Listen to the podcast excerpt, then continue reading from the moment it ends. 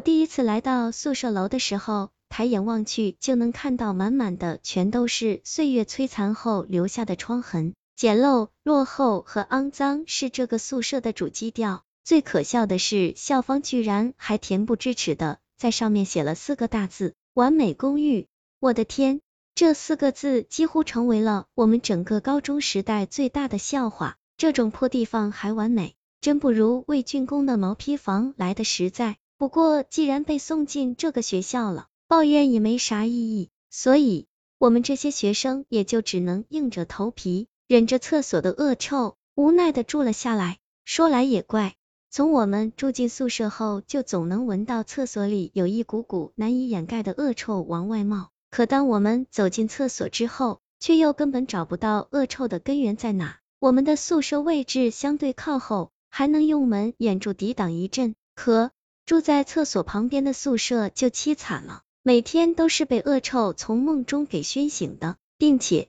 我们还能清楚的看到这些学生的脸色在日益下降，住了一个星期之后，居然都有了黑眼圈。而根据他们的解释，似乎到了后半夜的时候，就能听到有人来敲他们的宿舍门。刚开始，他们以为是有人大半夜的恶作剧，所以在一天晚上，他们提前趴在门旁边，静静的等候着，准备把这个敲门的人给抓个现行。到了后半夜。在那个诡异的敲门声响起的瞬间，他们立刻把宿舍门打开，并直接冲了出去，却看到门外根本什么都没有。可即便如此，在他们身旁的房门上，居然还仍在传出敲门的声音。这个现象的突然出现，竟在顷刻之间让在场的几个人都感到毛骨悚然，随后赶忙关紧房门，一个个都钻进被子里不敢出来。对于这个变化，大家一致认为是他们宿舍合起伙来想要开玩笑，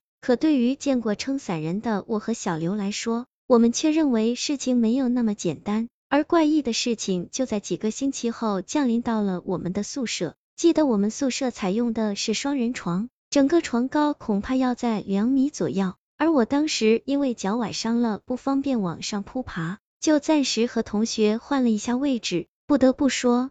睡下铺是真的幸福，很多事情做起来都非常的方便。可就是这个一次换床，却让我遭遇到了奇怪的事情。那是在一个清晨四五点的时候，外面的天色灰蒙蒙的，映照的宿舍里气氛诡异阴森。不知道是什么时候有了这个习惯，每天在四五点的时候，我都会爬起来，从床头拿一瓶饮料喝上几口。如果不这么做的话，我整个人一天都没有精神，后来经过医生诊断，这才发现原来是自己体内太缺乏糖分。而当天我仍按照自己的习惯，从床头拿起饮料，可就在我准备喝的时候，我却发现，在我的床边上居然坐了一个人。这个人的身材看上去特别的高大，如果他直起腰的话，恐怕脑袋会直接撞在上铺的床板上。除此之外，最令我感到诡异的就是这个人身上穿了一件特别老旧的校服。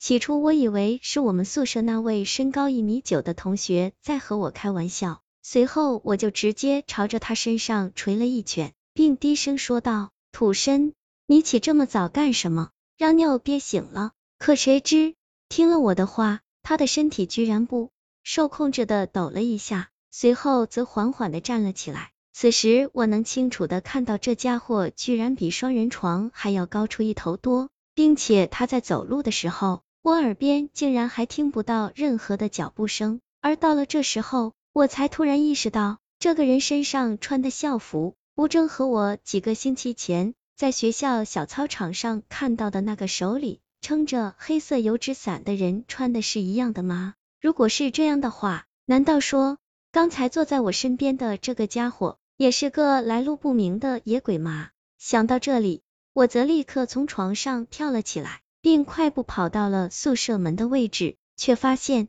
宿舍门上的插销仍然紧紧的固定着，根本没有被打开过的痕迹。而此时，我还趴在窗户上向门外望，却是突然看到一双暗白色且没有瞳孔的眼睛，正趴在门外直勾勾的盯着我。在我两者产生对视的瞬间，我内心的恐惧则立刻席卷而出，并直接把我给吓瘫在了地上。被我的举动惊醒的舍友，现在纷纷跑到我的身边，问我是咋回事，而我只是一个劲的指着门外，什么话也说不出来，因为我看到那张布满鲜血的鬼脸，正在门外的玻璃上对我诡异的冷笑。可舍友却没有一个人能看到这极度恐怖的画面。从那之后，我家里人就给我办理了跑校手续，而他们问我究竟为什么要这么做，我却什么都没说，因为我知道这些鬼怪之事他们根本不会相信。记得到了毕业的时候，我才从几个老师的嘴里得到了这些怪事的答案。原来